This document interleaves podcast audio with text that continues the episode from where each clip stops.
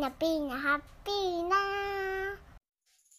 ピノピノハッピーの始まりました。本日のテーマは、えエアコンクリーニングを業者さんに頼んでみたです。です。はい。はい。はい。まあ今日ははいタイトル通り、うん。エアコンクリーニングをしてみたという件なんですが、はい。気にはなりつつねう、ん。なかなかプロにご依頼するって、ちょっと躊躇するよなっていうところと、うん。まあ僕たちは自分たちでも、うん一応毎年、うん。うん施設ごとには清掃除をしていたかなっていうところではあるんだけど、その上でね、ィルターね、フィルターあ掃除ぐらいですけど、やるって言ってもね。っていうその上でのうん。感想というところかなとうん。思います。はい。まずちょっと頼んだところがどこだったかっていうと、うん、えっとですね、うん。いろいろ多分調べると業者さんいっぱいたくさんあるんですけど、うんうんうん。私たちが選んだのが、うん。あの私たちはあの生協に入っていて、うん。あの生活クラブというですね、まあ、うん。生協さんに入ってて、うん。まあ、そこにあのチラシとして入っていた、うん。えークリーニング SK というあのメーカーさんの石鹸を使ったハウスクリーニングをやってる業者さんがあって、まあ、そこにお願いをしたというのがあれですね。なので普通のインターネットではもしかしたらうん多分申し込みはできないのかもしれないです。うん多分そのあの生活クラブと多分提携してる業者さんなんじゃないかだなね、申し込みもファックスで。申し込みするような形でインターネットの申し込みっていうのはなかったですね。そう。なんで私はここにしたかっていうとやっぱその石鹸でうん、掃除がしてくれるっていうね。なんか良さそうみたいな。そう。あの、ね。その石鹸プラスあとは、あの重曹とかクエン酸を、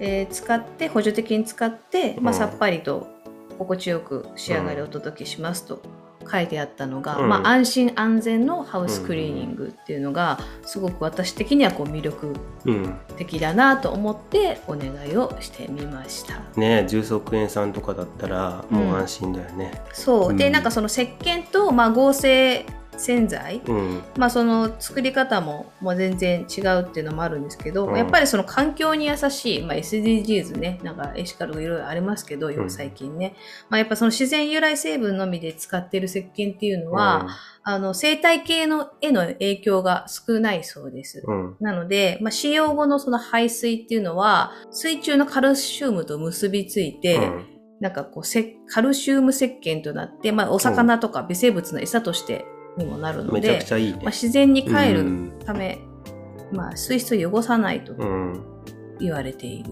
そうです。うん。うんなのであとはまあそういうアトピーとかアレルギーがひどい方うん、もそういう合成洗剤とかでねこう化学物質過敏症の人とか、うん。まあ、そういう方にはこういう石鹸とかのやっぱハウスクリーニングの方がうん。なんかおすすめみたいですね。そうそう。僕も掃除しないで一回つけた時とかすごいくしゃみが出ちゃって、うんうんうん。えー多分空気を送ってるっていう話だからアレルギー出やすいんだよね、うん。やっぱり。だからやっぱその地球にも優しくて、うん。まあ、そういうちょっとこう敏感肌というか、うん。私もそのがんの治療をして今薬ホルモン療法とかやるとやっぱそういう敏感肌っていうかか体がねあそうだよ体質がやっぱ変わってしまったので、うん。よりなんかこうシンプルであの安心安全なものをやっぱりチョイスしたいってところで、うん。今回その石鹸を使ったハウスクリーニングお願いしてみました、料金がこうやって書いてあるチラシだったんですけど、うん大体ですね1壁掛けの110センチ以内のエアコンだったら、まあ、税込み大体1万3000ちょっと。うん、で100え2台以上になるとちょっと安くなって1万2000円とか。うん、ちょっとみたいな。1台あたりね。ううん。んみたいな。あとはお掃除ロボット付きエアコンだと1台2万円みたいな。まあその他いろいろタイプがあったら別途ご相談くださいと。いうことで私たちはリビングのエアコンと寝室のエアコンの2台をうん。お掃除してもらってで大体合計で2万5千円ぐらいだったかな、うんでしたね。はい。まあ実際掃除してもらみてどうだったかっていうと、うんなんか空気がきれいになったような気がするよね それは気のせいかもしれない。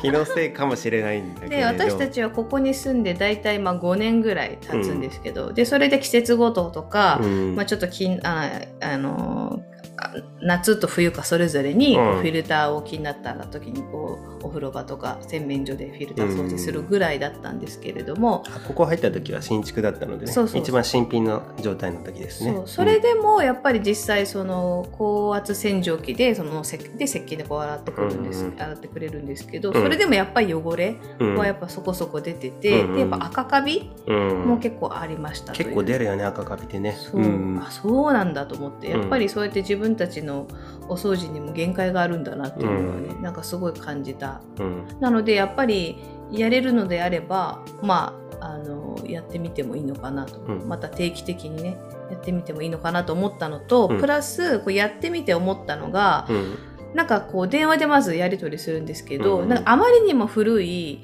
あのエアコンだとその修理用の部品がなもう供給がなかったりするのでなんかやっぱそういう対応ができなかったりうんもするそうなので、あまりにも古いエアコンだとちょっとそのハウスクリーニングさんうん。はちょっともう無理っていうパターンもあるそうです。なるほどなるほど。うん。